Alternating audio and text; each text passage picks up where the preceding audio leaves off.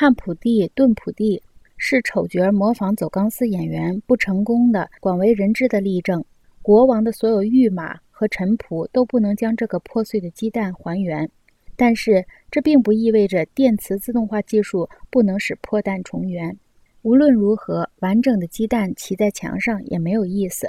墙是用一刀切的砖头砌成的，砖头是随着专业分工和官僚主义出现的。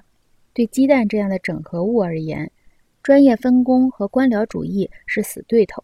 汉普帝、顿普帝遇到强的挑战，因而碰得粉身碎骨。同一首儿歌里还有对汉地普、顿地普碰得头破血流的评价，这也是对国王的御马和臣仆的评价。他们也同样肢解分割，专精一门。由于他们没有统观全局的眼光，所以他们是无能为力的。汉普帝、顿普帝显然是不可分割的有机整体的例证。墙的存在本身就意味着他粉身碎骨的结局。乔伊斯在《芬尼根的觉醒》里始终没有停止将这些主题编织在一起。小说的名字既表明他的知觉，尽管电力时代正在走向石器时代。然而，它正在恢复可塑性空间和图像式空间统一的特性。